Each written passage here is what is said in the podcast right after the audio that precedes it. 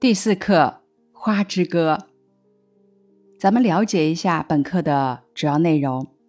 这是一首充满哲理的散文诗，诗人以花自喻，运用第一人称，从花的视角描绘了四季更迭、花开花落的现象，表现了花的日常生活和品质追求，塑造了花向往光明与万物和谐共处的鲜明形象，抒发了其对人生态度的独特感悟。人生要像花一样，失意时。不顾影自怜，得意时不孤芳自赏。无论处于哪种境遇，总是积极的向往和追求光明。咱们再来回顾一下这篇课文。这篇课文主要写了大自然的话语，从苍穹坠落在绿荫中的星星，诸元素之女，亲友之间交往的礼品，婚礼的冠冕，以及生者赠与死者最后的祭献。交往的礼品是什么呢？在之后的句子中，作者做了解释。婚礼的冠冕，最后的祭献，以清新的笔触写出了花在生活中的用途。这篇课文以一系列“我是什么”的句式对花的形象展开描绘。咱们在读课文的时候，可以边读边想象文字描绘的画面。比方说，“我是星星”。从苍穹坠落在绿荫中这句话，作者的想象是多奇特呀！把花想象成星星，星星是高洁神圣的，花在人们心中也是非常美好的。读到这句话的时候，大家是不是会想到朱自清在《春》这一文中的一句话：“野花遍地是。”杂样，有名字的、没名字的，散在草丛里，像眼睛，像星星，还眨呀眨的。朱自清也把花比作星星，这奇特的想象源于作者对花和星星的深刻理解。看来，想象和联想是要建立在对事物深刻理解的基础之上的。咱们在阅读的时候。要从所读的内容想开去。这篇课文表面上是写花，但是实际上是写人。作者利用花这种大自然的语言来寄托自己的伟大情操，同时也号召我们要仰望高空，对光明心驰神往，不顾影自怜，也不孤芳自赏。作者的人生感悟，是不是让咱们想到，在学习生活中，无论遇到怎样的困难，咱们都要有积极乐观的人生态度？咱们接着来谈一谈本课的一些写法。全诗以花的口吻，用拟人暗喻的手法，表达深沉的感情和远大的理想。先是以“我是什么什么”的句式对花的形象展开描绘，讲述了花的成长、芬芳及凋谢，然后围绕“我在做什么”继续描写花的形象，表现了花积极乐观的态度。这篇课文的想象奇特。运用比喻、拟人、排比等修辞方法来展开想象，描写花的特点，抒发自己的伟大理想。大自然的话语，从苍穹坠落的星星、诸元素之女、亲友之间交往的礼品、婚礼的冠冕、赠予死者最后的祭献等，这些都描绘出花的积极向上的形象。这篇诗还连续使用了大量结构整齐的句式。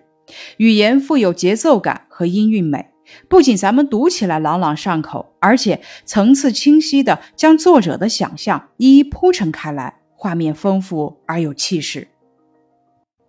这首诗充满哲理，作者表面写花，实际是写人。他利用花这种大自然的语言来寄托自己伟大的情操和独特的生活感悟。关于这篇课文的好句积累，比喻句：一，我是大自然的话语，大自然说出来又收回去，藏在心间，然后又说一遍。二，我是星星，从苍穹坠落在绿荫中。本课的拟人句积累：一，我微睡时，黑夜星空的千万颗亮晶晶的眼睛对我查看；我醒来时，白昼的那只硕大无朋的独眼向我凝视。二，我饮着朝露酿成的琼浆，听着小鸟的鸣啭歌唱。我婆娑起舞，芳草为我鼓掌。本课的排比句积累：一，我是诸元素之女，冬将我孕育，春使我开放，夏让我成长，秋令我昏昏睡去。二，我是亲友之间交往的礼品，我是婚礼的冠冕，我是生者赠与死者最后的祭献。咱们看一下课本阅读链接部分：杨柳与水莲。小风里的杨柳对残月下的水莲说：“太阳起来了，你睡醒了吗？你花苞似的眼里为什么含了清泪？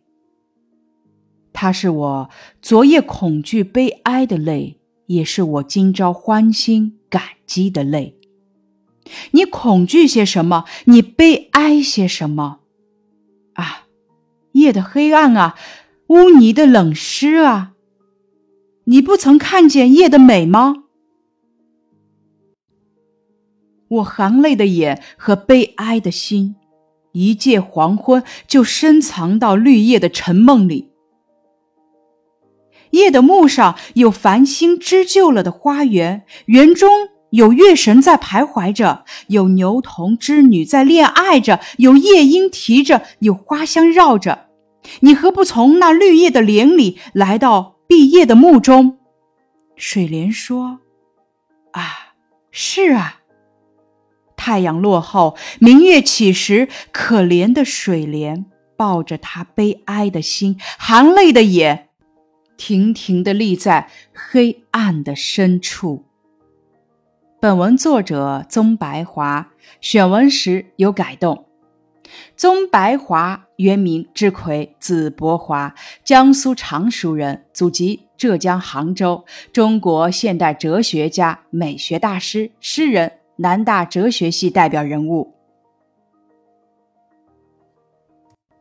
阅读链接部分的词语解释：恐惧指惊慌害怕，徘徊在一个地方来回的走。牛童织女指的是牛郎织女。这是一则寓言故事，作者运用拟人化的手法展开丰富的想象，以杨柳和水莲对话的形式来说明抽象的道理。面对刚刚逝去的夜，杨柳和水莲有着不同的感受。杨柳立于碧叶的墓中，感受着夜的美；水莲。则恐惧、悲哀，躲于绿叶的帘里，感受着夜的黑暗、污泥的冷湿。杨柳代表的是一种执着、探寻、积极追求的人生态度，而水莲代表的是一种畏畏缩缩、缺乏自信的人生态度。作者通过杨柳与水莲的对话，是想要告诉咱们：世间万物如杨柳一般圆满的，毕竟。只有少数，更多的是像水莲一般在残缺中追求圆满。身处污泥而不染，面对黑暗却不失希望，只有用充满爱和希望的态度去对待生活，这样才会美好。那咱们找出阅读链接中想象奇特的地方。你花苞似的眼里为什么含了清泪？这句话。作者把花苞里的露珠想象成清泪，而且杨柳与水莲的对话也特别符合他们的身份。作者的想象真是太奇特了。在第三自然段中，作者把水莲上的露珠想象成昨夜恐惧悲哀的泪和今朝欢欣感激的泪。想象奇特，让我们体会到了水莲虽然害怕昨夜，但面对今朝仍然欢欣的态度。在第八自然段写了杨柳对夜的遐想，奇特而美好。作者想象夜的幕上有繁星织就了的花园，园中有月神，有牛童织女，有夜莺啼着，有花香绕着，多美好，多神奇啊！拓展小练笔部分，咱们结合生活实际和阅读经验想开去。如果请你也来想象花的形象，你会想到我是什么？我在做什么呢？示例：我是大地的诗句，我是黑夜的低诉，我是阳光的舞蹈。我在草原上飞奔，使黑夜景色更加秀丽。我在黑夜盛开，使黑夜有了明亮的眼睛。我挥挥手，招来蝴蝶为我伴舞。我乘出琼浆，邀请小蜜蜂品尝。咱们最后来欣赏一下纪伯伦的《雨之歌》。我是根根晶亮的银线，神把我从天穹撒向人间，于是大自然拿我去，把千山万壑装点。我是颗颗璀璨的珍珠，从阿什塔特女神的皇冠上散落下来，于是清晨的女儿把我偷去，用以镶嵌绿野大地。我哭，山河却在欢乐；我掉落下来，花草却昂起了头，挺起了腰，展开了笑脸。云彩和田野是一对情侣，我是他们之间传情的信使。这位干渴难耐，我去解除；那位相思成病，我去医治。雷声隆隆，闪四溅，为我鸣锣开道。一道彩虹挂青天，宣告我行程终了。尘世人生也是如此，开始于盛气凌人的物质的铁蹄之下，终结在不动声色的死神的怀抱。我从湖中升起，借着以太的翅膀翱翔。一旦我见到美丽的园林。便落下来，吻着花儿的房唇，拥抱着青枝绿叶，使得草木更加清锐迷人。在寂静中，我用纤细的手指轻轻地敲击着窗户上的玻璃，于是那敲击声构成一种乐曲，启迪那些敏感的心扉。我是大海的叹息，是天空的泪水，是田野的微笑。这同爱情何其酷笑！它是感情大海的叹息，是思想天空的泪水，是心灵田野的微笑。以上是第四课《花之歌》的学习内容，感谢你的收听。